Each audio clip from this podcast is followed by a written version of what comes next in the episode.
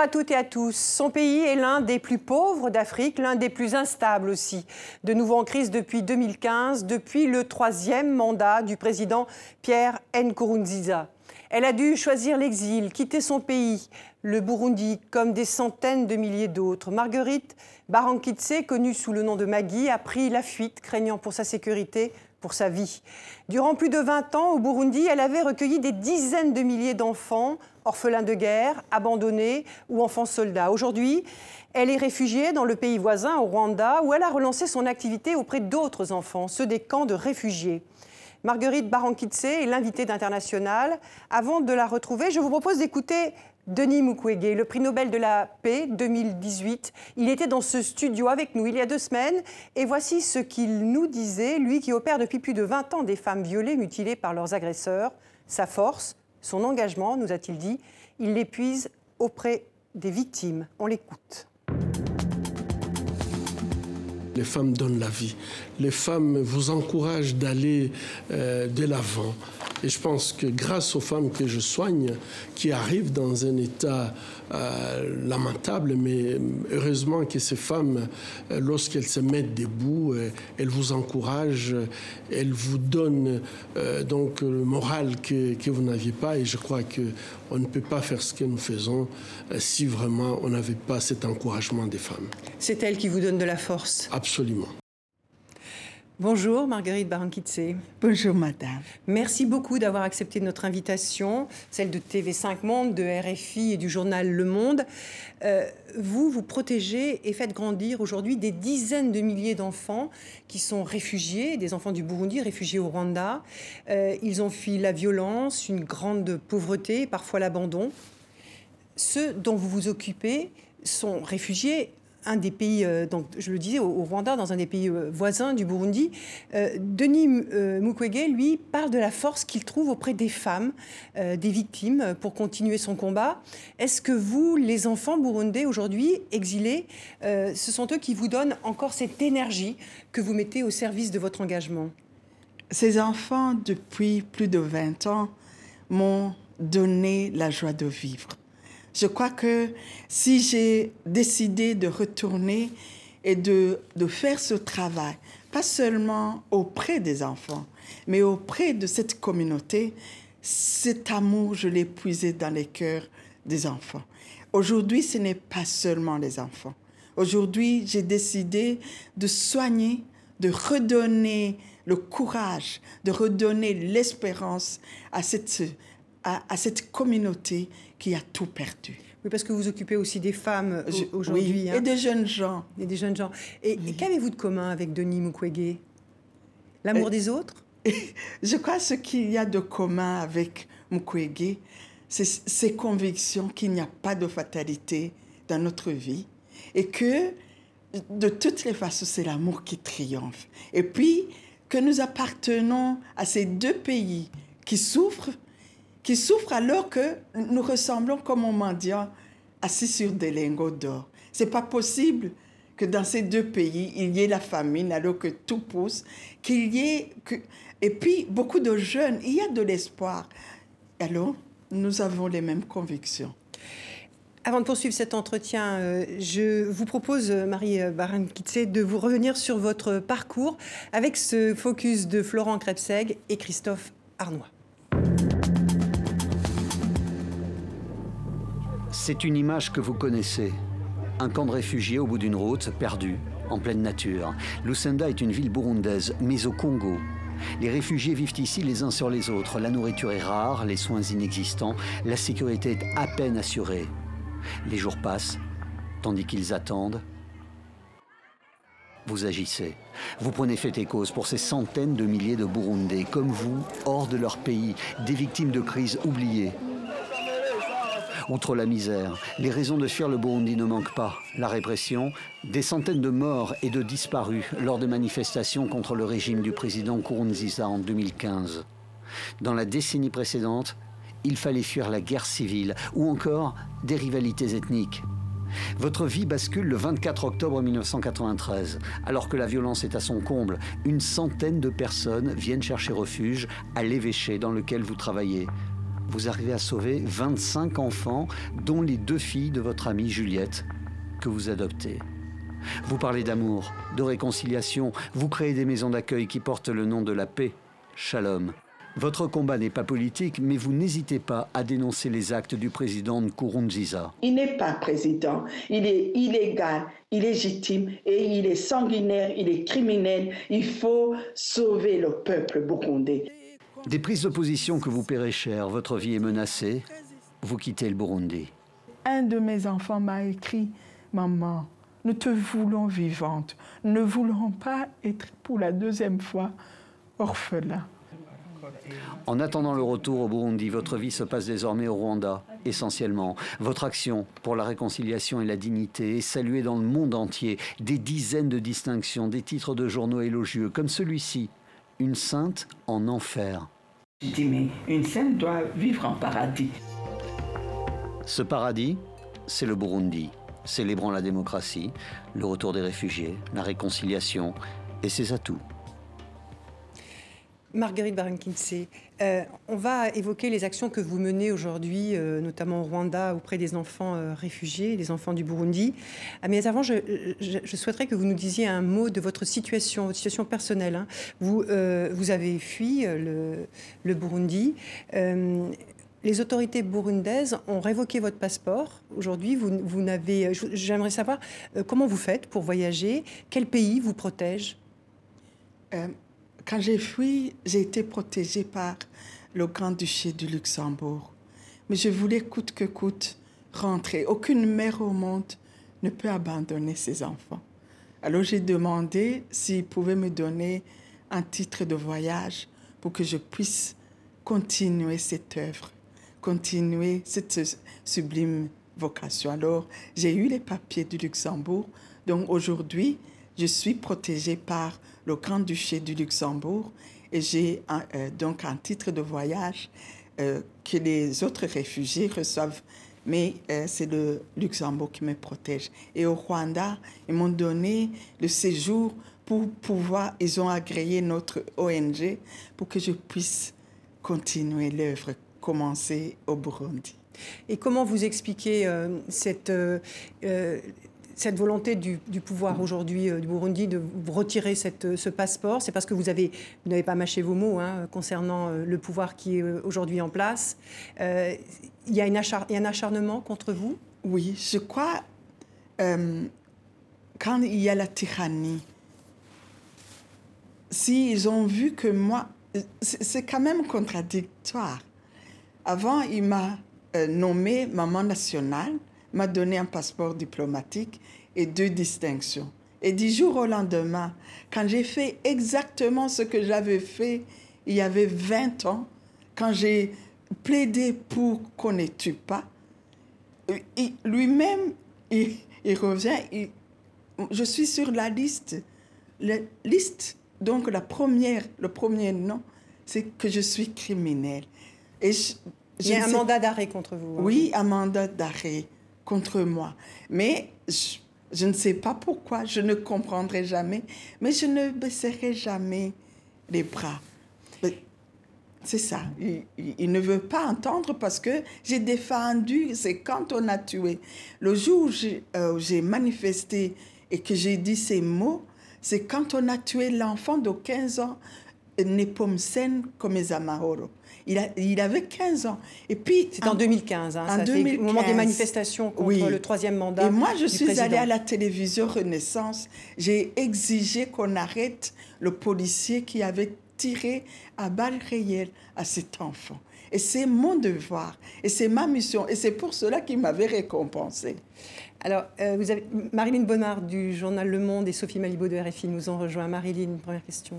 Qu'est-ce qui est euh, le plus difficile pour vous dans le fait justement d'être loin de votre pays? Qu'est-ce qui est le, plus insupportable à vos yeux aujourd'hui? Le plus insupportable, c'est de voir que même la communauté internationale euh, garde silence. on dirait qu'il marche sur les, les œufs, n'ose pas donc dire. Le plus insupportable aussi, c'est, vous savez, j'ai un enfant qui s'appelle Trésor, un jeune, il n'est pas enfant. On a tiré sur lui quatre balles. il est hospitalisé, il est tétraplégique, il est à l'hôpital euh, au Rwanda. Et puis j'ai des jeunes qui ont été castrés, des femmes qui ont été violées. Et, et tout ça, comment on peut trouver ça normal? C'est insupportable. Aucune mère au monde ne peut supporter de voir ça. Et puis aucun humain. Je, je me pose la question d'abord, quand on nous voit, c'est comme si c'était normal que nous continuions à souffrir. Et ça, c'est insupportable. Il faut arrêter. Et qu'est-ce que vous avez envie de dire à la communauté internationale? Nous sommes en face d'un régime fasciste. Et j'ai l'impression qu'on nous demande de négocier. Est-ce que vous auriez négocié avec euh, Hitler? C'est quelqu'un qui est en train de tuer. Et le Burundi est devenu une prison à ciel ouvert. Vous parlez du président là, de, oui, actuel. Le, le, président actuel. Et c'est ça que, qui me fait mal. C'est vrai, je viens ici, je suis meurtrie par ces souffrances, mais je suis debout parce que je crois et je suis convaincue que l'amour triomphe, que nous resterons toujours debout. Mais alors, très concrètement, Margaret euh, Baron-Kitz, qu'est-ce que vous attendez? La communauté internationale, par exemple, l'Union européenne a, arrêté l'aide directe en 2016 au Burundi. Euh, il y a quand même un certain nombre de, sanctions, mais en, même, mais en, même, temps, il y a ce dilemme d'une population qui est euh, en dessous du seuil de pauvreté aux trois quarts, à 75%. Donc, comment faut-il faire avec ce, ce pays? Moi, je suis convaincue qu'il y a des voies de sortie. Les voies de sortie, moi je suis dans, de la société civile. Il y a tous ces journalistes qui sont en exil.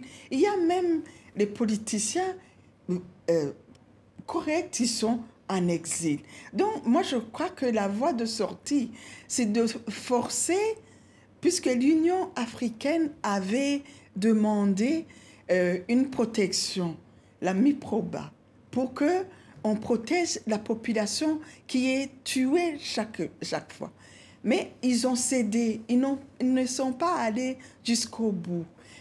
Et, puis après, maintenant, les ONG internationales, on, on est en train de les, de les faire sortir du pays. ce qui se passe sur les ONG internationales, c'est que le régime demande qu'ils euh, donnent le détail euh, finalement de, leur composition ethnique. C'est ça. Et ça, c'est insupportable. Ça va à l'encontre même de l'éthique d'une ONG, parce qu'elle ne se mêle pas de la politique. Et alors, on devait faire, je dirais, en bloc, toutes les ONG, dire, si c'est comme ça, nous nous retirons et je suis sûre qu'après deux jours, si toutes ces ONG disent... Alors, ce n'est pas ce qui se passe, hein, Marguerite Barkin. C'est parce que, en fait, c'est une nouvelle loi hein, qui a été votée en 2017 et qui est appliquée euh, maintenant depuis le janvier et qui impose des quotas ethniques, euh, notamment dans, la, dans les ressources humaines, dans, les, dans les personnels. Voilà, c'est ce qu'a voulu le, le, président actuel. Euh, les ONG, certaines ont choisi de partir, hein, comme Handicap International ou Avocats sans frontières. D'autres, sur 140 ONG, il y en a plus de 80 qui ont décidé de rester dans le pays. Vous pensez qu'elles elles ont tort? Oui, ils ont tort dans le sens que, imaginez-vous, l'histoire va les juger. Parce que c'est quand vous collaborez avec un régime fasciste, donc on, leur demandera, je suis sûr que les enfants qui sont dans les camps, demain, ils vont demander, mais vous, les ONG, pourquoi vous avez accepté de, de collaborer avec un régime fasciste? C'est là où c'est quand même contradictoire. Je suis convaincue que le jour où tout le monde se lèverait, il, il, il, va avoir peur. Mais on fait deux pas en avant et puis dès qu'il il, manifeste, on fait encore deux pas en arrière. Mais vous aussi, vous avez tenté de rester le maximum de temps possible, parce qu'on pense toujours, j'imagine, aux gens qu'on peut sauver, plus qu'à une idée et plus qu'à euh, un idéal, non? Euh, Je pense que quand on voit que c'est quand même une cruauté, il y a des choses où on peut tolérer. J'ai toléré, je me disais, je vais négocier, je vais voir. Mais si on commence à casser les gens, si on commence à, violer les femmes, à faire disparaître autant, et qu'on voit plus de 500 000 personnes qui partent, et que tous les, les, les, les médias indépendants sortent, tous les défenseurs des droits de l'homme sortent, c'est que euh, ça devait nous étonner, dire non, il y a quelque chose qui ne va pas avec euh, le régime, parce que l'histoire, après, va juger ces personnes qui ont contribué à dire euh, euh, supportez quand même la cruauté. Demain, il y aura euh, une Mais d'ici. Baron est-ce que ce n'est pas la peur du pire, la peur du génocide finalement qui revient et qui fait que si toute présence étrangère quitte le pays, le pire est toujours possible, non? Mais ils continuent à tuer malgré qu'ils soient là. C'est chaque jour qu'on sait qu'on a kidnappé tel, qu'on tue, il y a des cachots secrets et on le sait. Pourquoi nous pouvons faire la politique de l'Autriche, de fermer les yeux, de dire continuons quand même parce que si nous partons, euh, il y aura pire. Mais comment vous expliquez ce huis clos en quelque sorte auquel est condamné aujourd'hui le Burundi? Je me pose moi-même euh, cette question. J'ai une tristesse profonde, mais heureusement, que ce n'est pas pour la première fois que je vois des choses terribles, mais je me dis pourquoi ils se taisent? Alors, euh, vous vous sentez abandonné par la communauté internationale? Si j'étais abandonné, je ne serais pas devant vous. Quand même, je sais, il y a des personnes, mais individuelles. Je parle des institutions internationales. Il y a des, des, choses où on se sent abandonné parce que on, on, on, essaie de, on vote par exemple des sanctions, mais à la fin, on recule, on fait passer l'argent par des ONG, mais ça revient au même. Cet argent, je donne un seul exemple. On dit, on ne va pas, on va les sanctionner, on ne va pas soutenir les institutions burundaises. Mais on fait passer l'argent par des ONG.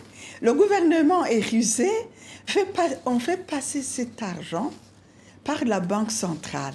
Et c'est la Banque centrale qui décide le cours de change. Et alors, par exemple, le dollar, c'est 2700 au marché noir.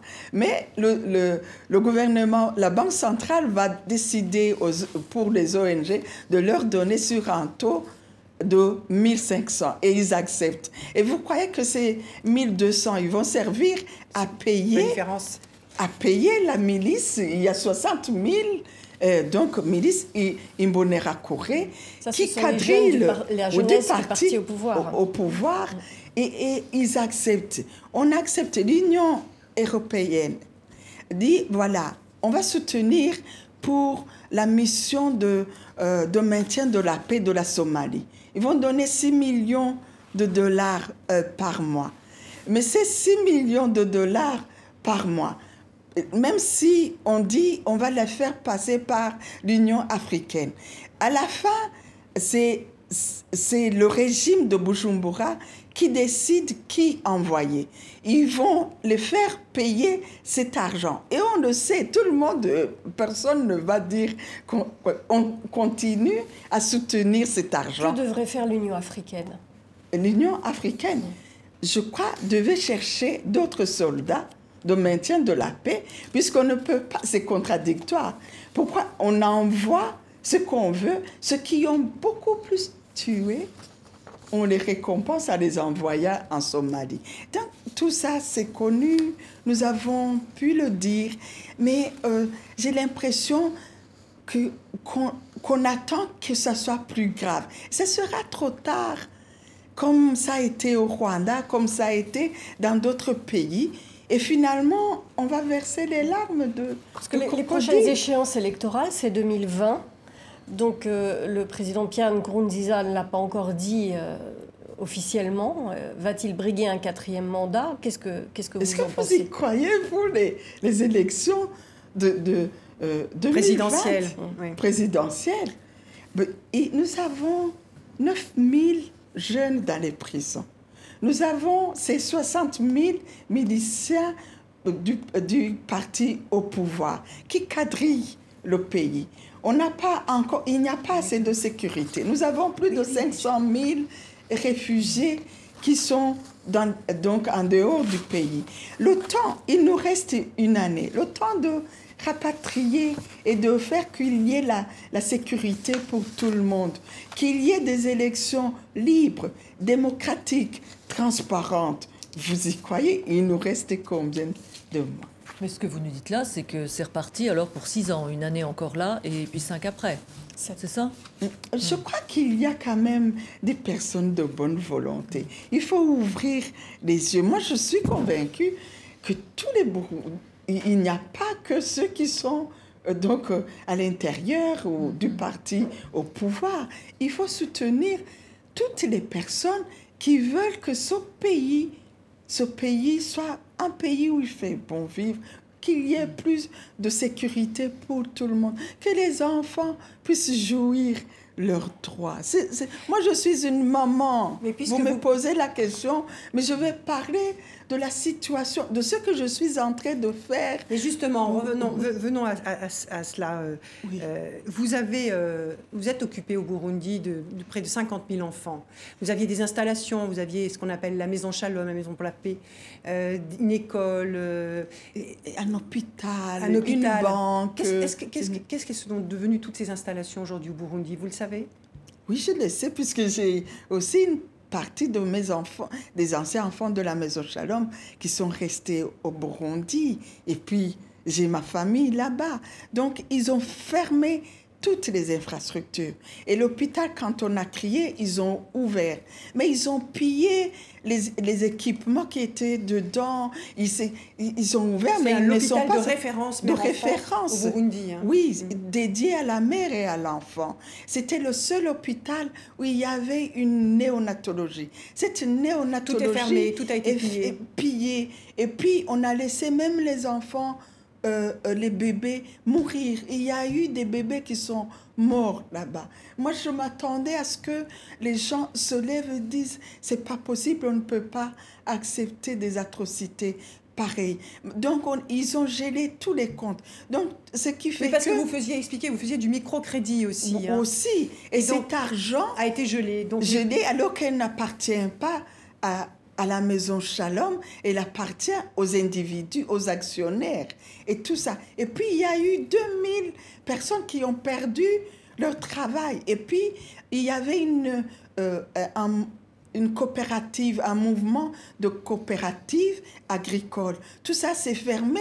Donc, les agriculteurs, les 10 000 ménages qui étaient soutenus ont été... Par votre ONG, oui. Oui, mm. faire, donc euh, punis. Et puis, les malades du sida qui avaient les soins donc, à, cette, à notre centre de protection maternelle infantile. Mais c'était pour vous punir, vous, euh, Marguerite baron Mais C'était pour vous punir, vous, qu'ils ont puni toutes ces moi, populations Moi, je crois que c'est irrationnel. Parce que moi, de toutes les façons, si je n'avais pas cette, cette compassion, je pourrais me dire, ce ne sont pas mes enfants biologiques, je peux demander l'asile, je est resté au Luxembourg. Mais le Burundi, c'est ma maman. On ne peut pas abandonner sa maman au lit de malade. Je dois tout faire pour y retourner et y retourner debout, sans rancœur. Et c'est le travail que je suis en train Alors, de faire. On va parler du travail que vous faites maintenant au Rwanda. Vous vous occupez de plus de 25 000 enfants hein, qui sont dans un enfants du Burundi qui sont dans un camp euh, de réfugiés. Euh, quelle est l'urgence Je vais corriger. je ne m'occupe pas des enfants au camp je m'occupe de, la, de toute la communauté. Parce que oui, nous vous, avons... vous insistez là, vous insistez là-dessus. Oui, hein. parce que maintenant, ce ne sont pas seulement les, les enfants. Il y a les mères. Mais il y a des jeunes. Il y a 2000 jeunes qui ont quitté l'université qui ont dû arrêter. J'ai essayé alors de prendre 400 jeunes entre donc 20 ans et, et 29 ans, de les retourner à l'université. Voilà, qui puissent retourner à l'université. Et puis j'ai pris les mamans qui souffraient, qui ont été violées, donc l'appui psychosocial pour toutes ces mamans. J'ai ouvert un centre, de, un centre communautaire à Kigali qu'on appelle Oasis, Oasis de la, paix. Euh, de la paix pour, euh, comme une un centre de guérison de mémoire où chaque personne, qu'il soit adulte, que ce soit des enfants, bien sûr, je me focalise à ma mission première, pour que les enfants grandissent, même s'ils sont dans un camp, que ces enfants grandissent dans un milieu sain. Parce que vous n'aimez pas le mot camp, vous Non, non. C'est ça, c'est péjoratif. Je voudrais que ça redevienne une cité. Et c'est comme ça que j'ai mis un centre qui s'appelle Élite, où on peut faire un défilé de mode, où il y a une bibliothèque, où on fait du sport, où on fait la, euh, euh, comment je, la danse, où les vieilles mamans viennent, puissent faire les contes. Donc ce n'est pas les enfants, euh, je ne dis pas qui m'intéressent, c'est toute la communauté pour qu'elle reste debout. Marguerite Barankitz, aussi vous dites que les réfugiés ne doivent pas être une charge pour le pays d'accueil, mais qu'en fait, ils se, ils se prennent en charge eux-mêmes. Vous, vous, faites en sorte que, que les gens produisent eux-mêmes. Euh, euh, par exemple, il y a des couturières, il y a des gens qui, qui travaillent. Des dessins, des, on fait de l'art. J'aurais aimé que, que tout le monde voit au moins l'exemple du Rwanda. Parce que le Rwanda, quand nous arrivons, nous donne les cartes d'identité comme réfugiés qui nous permet aussi de chercher du travail. Bien sûr que nous sommes dans, dans une situation, ben, arrivée, c'est 90 000 euh, Burundais qui, qui sont arrivés. Mais moi, le rêve, c'est que le réfugié, c'est une personne, il n'est pas handicapé. Hein. C'est une personne qui a des talents. Vous dites une personne normale dans une situation, situation anormale. Anormale.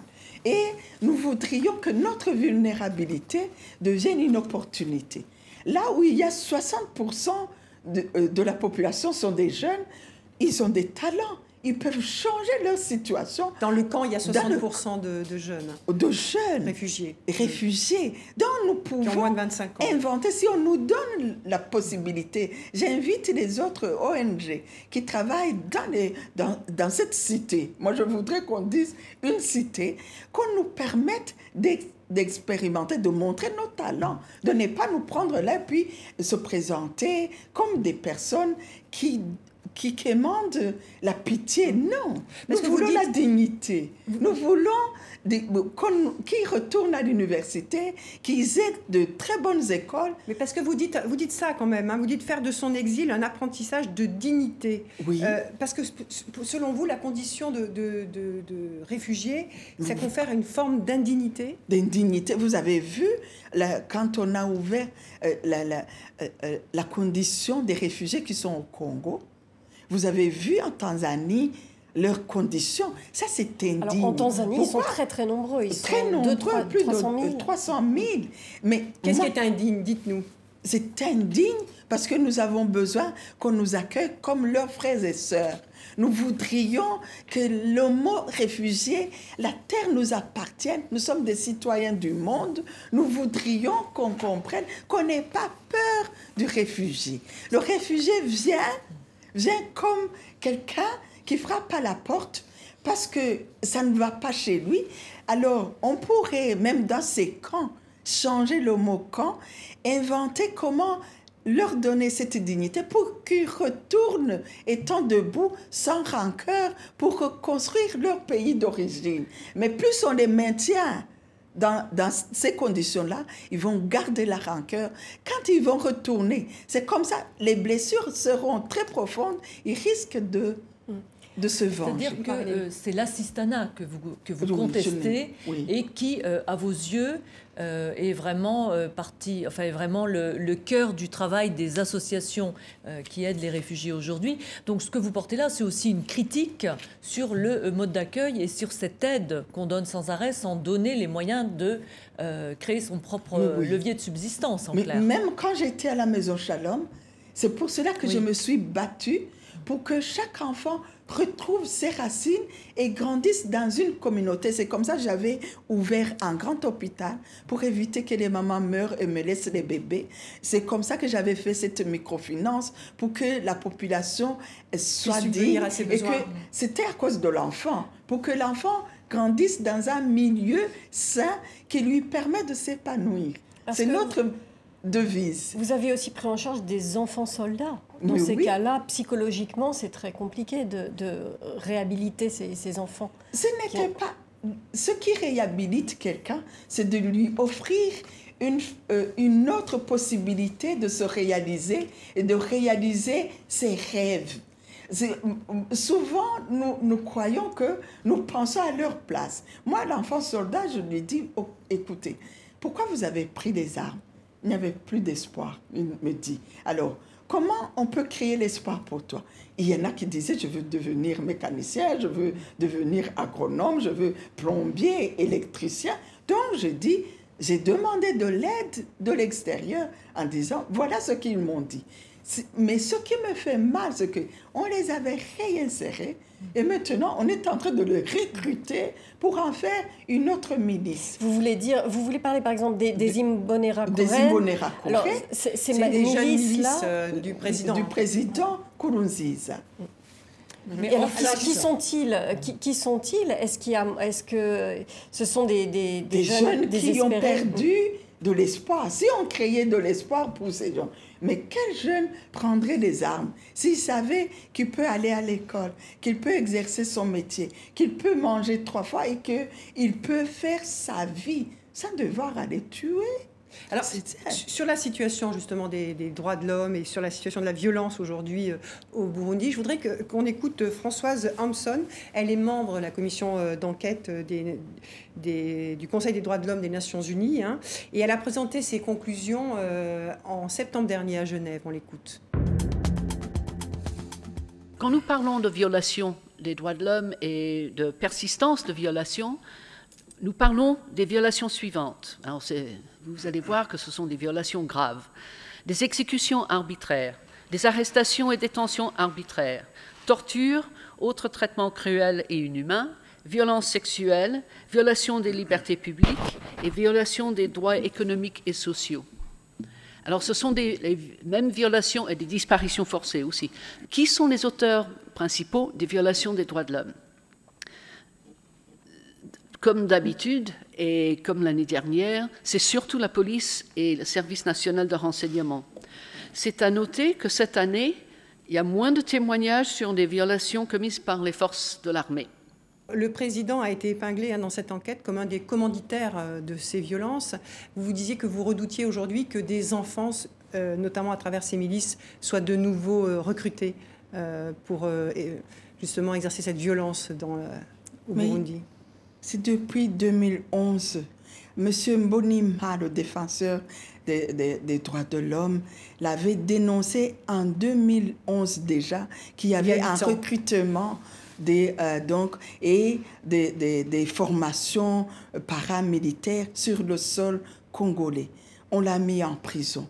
Nous, nous avons montré des exemples concrets qu'on est en train de former. Et maintenant, tout le monde le sait. On l'a crié haut et fort. Et ça, comment alors organiser ces élections de 2020 quand on sait qu'il y a 60 000 jeunes donc miliciens de, de Pierre Nkurunziza qui, qui ne sont pas contrôlés. Ce n'est pas, il n'y a personne qui leur donne l'ordre. Ils dépendent directement de la présidence de la République. Alors, L'Organisation des droits de l'homme de l'ONU, le Conseil des droits de l'homme de l'ONU sur place a dû fermer ses bureaux. Euh, l'organisation, l'association des chrétiens contre la torture a dû euh, aussi est interdite maintenant. Euh, qui peut faire quelque chose? Est-ce que du côté des églises, il y a une possibilité de, de, faire pression sur le régime, par exemple? Quand vous me posez cette question, moi je me, je me demande D'abord, Nkurunziza, Pierre, le est président. en danger, le président, est en danger pour le monde entier. C'est en danger pour la région des Grands Lacs. C'est en danger pour l'Union africaine. Alors, euh, puisque depuis 2015, on lui avait donné de bons conseils, l'Union africaine a commencé.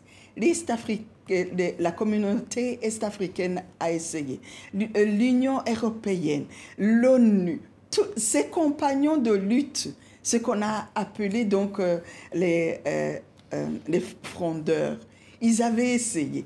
Il a lui dire de ne pas se représenter pour un troisième mandat. Oui, mais la Chine, Par exemple, la Chine le soutient. Je, je ne saurais. Mais si, si tout le monde, s'il a refusé à tout le monde. Donc, vous voyez vous-même, qu'est-ce que vous me demandez? Moi, j'ai essayé et m'appelait Maman Nationale, m'avait donné un passeport diplomatique. J'ai essayé d'aller le trouver euh, en 2014, le 11 mars. Lui dit comme une maman, euh, en lui disant, et puis comme une maman, et j'ai ajouté même en lui disant, comme une chrétienne, puisque vous dites que vous êtes l'envoyé de Dieu. C'est vrai, c'est très difficile pour le moment, c'est un danger et c'est un fait qui est là. Marilyn Baumard. Et pourquoi est-ce que des gens comme vous ne vous lancez pas dans la politique Puisque vous avez la vision d'une société. Lorsque vous nous parlez tout à l'heure de cette dignité, de euh, toute cette micro-société que vous avez recréée autour des réfugiés, vous avez un, projet politique, dans le fond, qui ne, qui ne dit pas son nom. Pourquoi est-ce que les gens, des gens comme vous, est-ce que vous ne vous sentez pas responsable aujourd'hui euh, en ne vous lançant pas, vous aussi, dans le combat avec d'autres... Euh, avec d'autres euh, militants. Non, je crois que moi, je me suis toujours occupée des enfants. Je me suis toujours occupée que de cette société pour que l'enfant puisse grandir dans un milieu. Ça. Mais, vous, voyez bien, vous voyez bien qu'aujourd'hui, votre projet n'est plus possible, que l'enfant ne peut plus grandir dans un milieu que la société burundaise aujourd'hui ne permet plus de vivre décemment. Donc, est-ce que votre mission. A sa vocation on, ne peut pas, si on quitte sa vocation et qu'on va... Je vais... Vous me voyez, moi, en politique? Où on est l'opposition, où on est l'opposition euh, Moi, je crois que euh, euh, parmi les, opposants, quand même, l'opposition qui est en exil, vous pouvez toujours voir des personnes qui ont ce charisme.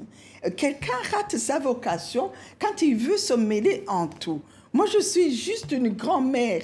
Je ne saurais même pas, je serais une très mauvaise politicienne. Alors qu'est-ce qui permet, qu'est-ce qui vous permet aujourd'hui, vu la situation terrible dans votre pays, de garder le sourire? Parce que Comment est-ce que c'est possible? Parce que j'y crois et je suis convaincue. Je suis convaincue que le mal n'aura jamais le dernier mot. Et pourtant, il a le dernier mot aujourd'hui. Euh, euh, non, non. Parce que mais il y a l'impunité de, de, tous ceux, il y a l'impunité, de tous ceux qui commettent ces violences. Euh. Oui, il y a l'impunité, c'est vrai. Mais il y a des institutions comme la CPI qui est là, qui peut faire son travail. elle ne peut plus faire son, son, travail. Elle avait commencé et le Burundi s'est retiré de la Cour pénale internationale, puisque c'est ça Mais il ne va pas se retirer indéfiniment. Et puis, il n'est pas éternel. Je, je crois qu'il n'y a que le diable qui s'oppresse. Je crois c'est un temps le temps que vit le Burundi, c'est un temps aussi de purification. Il faut que tout, nous recommencions à zéro. Et je, il y a de l'espoir. On voit tous ces jeunes. Mais où vous le voyez, cet espoir, Marguerite Parce que moi, je m'occupe des jeunes. Je vois ces jeunes qui rayonnent aussi. C'est ça qui me donne cette joie de Donc, vivre. Vous préparez une nouvelle génération qui sera capable de prendre la relève? casser ce cycle de violence. Je vous assure, qui aurait cru que le Rwanda après un génocide terrible, soit ce qu'il est aujourd'hui. Qui aurait cru aussi, mais nous, passons par une période triste, mais il faut sensibiliser, c'est ma façon de venir vous dire qu'il y a des personnes debout, il y a tous ces jeunes, et puis nous n'allons pas baisser les bras, parce que parce que personne ne peut arrêter l'amour. Et je suis convaincue qu'il y a d'autres personnes qui rêvent comme moi, d'autres Burundais qui rêvent comme moi d'appartenir à un pays où il fait bon vivre. Mais nous avons besoin que toutes les institutions, que ce soit les institutions onusiennes, que la communauté internationale, que la France aussi nous soutiennent et disent voilà, il y a nos frères et sœurs. Nous formons une même famille humaine. Quand ça ne va pas au Burundi, ça n'ira pas non plus en France. Mais, euh, Marguerite Barakinsé, euh, la violence qui s'exprime aujourd'hui au Burundi, qu'est-ce qu'elle a de particulier par rapport à toutes les vagues de violence qu'a connues votre pays? Et il en a connu à travers toutes les dernières décennies, que ce soit dans les années 60, 70, 80, 90. Cette violence d'aujourd'hui, qu'est-ce qu'elle a de particulier? Comment vous la caractériseriez? Je n'avais, vous savez, j'ai plus de 60 ans. Donc c'est que j'ai vécu toutes les crises burundaises. Même 93 qui m'a pris, oui, euh, euh, euh, qui m'a pris ma famille aussi biologique et puis que j'ai assisté à ce terrible massacre de l'évêché de Rouig. Mais je n'avais jamais vu. Moi, j'accueille des enfants castrés, des jeunes castrés. J'accueille des mamans violées et après on, on, les brûle avec du plastique, avec la bougie. On brûle leur sexe. J'accueille au sein du, du, centre communautaire Oasis of Peace des choses que je n'ai jamais vues de ma vie. Je, je vous dis une cruauté terrible qu'on n'a jamais vue. Ou mettre des gens dans des sacs et les brûler avec l'acide. Où j'ai vu, on a brûlé avec l'acide les, les, sexes de, des jeunes gens. non, je n'ai jamais vu, vu Comment ça. vous l'expliquez, ce, ce, niveau de violence? Moi, je, je, suis en train de m'expliquer maintenant qu'ils n'ont jamais été... Euh, tous ces, toutes ces personnes qui avaient fui euh, aussi des violences au Burundi, au retour, on ne leur a pas permis de guérir leurs blessures. Et c'est le travail que je suis en train de faire parce que je me dis, si je ne guéris pas ces jeunes gens de leurs blessures en leur offrant une occasion de s'exprimer, de dessiner, de dire leurs souffrances, et ça risque la rancœur. Euh, la rancœur. Je crois que c'est la rancœur. oui, la rancœur de ce qu'ils ont vécu et qu'on ne leur a pas permis de dire leurs souffrances. Donc, nous devons aussi, pour le moment, c'est pour cela que j'ai dit, c'est un moment de purification. Il faut que nous rentrions guéris de ces blessures et qu'on nous permet de rentrer après avoir purifié aussi à l'intérieur du pays en, en cassant l'impunité. Parce que c'est l'impunité qui a fait que le Burundi, ça recommence, puisque ceux qui ont fait ça, on leur donne encore des postes. Alors, il y, a quelques temps, il y a eu discussion euh, à l'ONU euh, sur euh, le viol comme arme de guerre. Et il y a eu des limitations à la résolution parce que les États-Unis ne voulaient pas que cette résolution permet, enfin, mentionne le, la santé le, sexuelle, sexuelle etc. Est-ce que vous en avez fait, suivi de... ces affaires et qu'est-ce que vous pensez des limites, de, des, des, des restrictions euh, du fait qu'on n'aille pas trop. C'était sur le droit de l'avortement, en fait, oui. que s'est opposé les États-Unis. Vous, vous, savez, chaque fois. Je, je, ne sais pas si vous étiez là quand j'ai eu le prix euh, de, euh, de la Fondation Chirac, le prix de la prévention oui, vous avez des eu conflits. Cette, euh, ce, ce moi, j'avais dit, effectivement, la lâcheté, quelquefois, quand on, on veut. Le, le Conseil de sécurité des, euh, euh, des Nations Unies, il y a toujours le droit de veto. Alors, quand on veut voter, il y a toujours une puissance qui se retire. Mais qui devient victime? Regardez ce qui s'est passé au Rwanda. On était au courant que le génocide était en préparation. Mais on a dit, oh, on exagère, le, le, le général Dallaire est en train d'exagérer. Et c'est arrivé. Et puis après, on est venu réparer les pots cassés. Donc c'est exactement, quand on ne veut pas protéger la femme, alors qu'elle est l'espoir, le fondement même de la vie, où est-ce qu'on va? Si on ne veut pas protéger la femme, si on en fait une arme de guerre, donc c'est le monde qui va à la dérive. Parce que la femme, elle est là, elle est bénie. La vocation de la femme est sublime. Et, si on s'attaque à la femme, on s'attaque à l'humanité. Il nous reste quelques minutes avant la fin de cet entretien. Vous voyez, ça passe très très vite, euh, euh, Marguerite Baron-Kitse. Euh, vous qui vous êtes engagée auprès des enfants, je voudrais que euh, nous nous intéressions à, à ceux qui sont aujourd'hui des adultes et à qui le gouvernement belge vient par la voix de son Premier ministre de demander pardon. C'est ces enfants qui sont nés d'un père belge avant l'indépendance et d'une mère burundaise, entre autres. Hein. Il y avait aussi des mères rwandaises et congolaises. Euh, puisque c'était une colonie belge. Je voudrais un bref rappel sur la situation de ces enfants métis. Tous ces enfants sont métis, nés d'un père colon et d'une mère africaine. À l'époque, on les appelle les mulâtres, pas vraiment blancs, un peu trop noirs au goût du colonisateur qui décide alors de les placer tous dans des orphelinats spécialement conçus pour eux. Ils sont arrachés à leur mère, coupés de tout contact. Cacher les métis devient le leitmotiv des colons belges. Ils les considèrent comme les enfants du péché, comme une dégénérescence de la race blanche.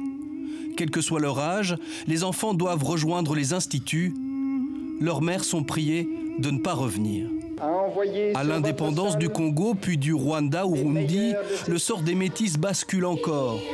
Par centaines, ils vont être évacués en avion vers la Belgique avec un billet aller simple. À l'arrivée, on change leur identité. Nouveau prénom, nouveau nom, nouvelle famille, comme si tout était fait pour brouiller les pistes de leur passé. Le 4 avril dernier, le Premier ministre Charles Michel, Premier ministre belge, a demandé pardon à ses enfants, qui sont des adultes aujourd'hui, hein, qui ont, qui ont euh, plus de 50 ans, 60 ans. Euh, c'est, pour vous, ça vous touche le fait que ces enfants aient été privés de leur filiation, de leur maman, de leur mère euh, burundaise? C'est un crime. C'est un crime parce que personne au monde, aucune institution ne peut remplacer la tendresse d'une mère. Et c'est ce que j'ai dit à Juliette quand elle m'a donné le jour où on a massacré ces personnes, quand elle m'a confié les deux filles. Votre amie Oui, mon amie. Qui a été tuée sous vos yeux Oui. Je lui ai dit, Juliette, je dois vous avouer, aucune personne au monde, aucune institution ne peut remplacer la tendresse d'une mère. Je ne pourrai jamais être une maman pour Lydia et Elisette, mais je pourrais faire, donner peut-être de, de, mon, de mon temps, mais elle est irremplaçable. Ça, le Premier ministre a vraiment fait un geste qui guérit. Ça, ça guérit les cœurs des gens. Et c'est pour cela que moi, dans mon travail, j'ai toujours refusé qu'on appelle Maison Shalom orphelinat. J'ai toujours fait la recherche familiale, aller dans tous les coins, demander même à l'UNICEF. C'est le projet qui a été primé d'ailleurs par l'UNICEF, parce que j'ai pu réinsérer tous les enfants, sauf 10, où je n'ai pas retrouvé euh, leur famille. Mais j'ai fait le trajet jusqu'en Tanzanie, au Congo, partout, parce que s'il y a quelque chose qui est sacré, c'est la famille et c'est la maman. Le mot orphelinat, vous n'aimez pas ce mot-là, ce que vous Non, parce que grandir dans l'anonymat, après, on a tous besoin de connaître nos origines, d'avoir une identité. Je dis toujours, nous avons deux mamans.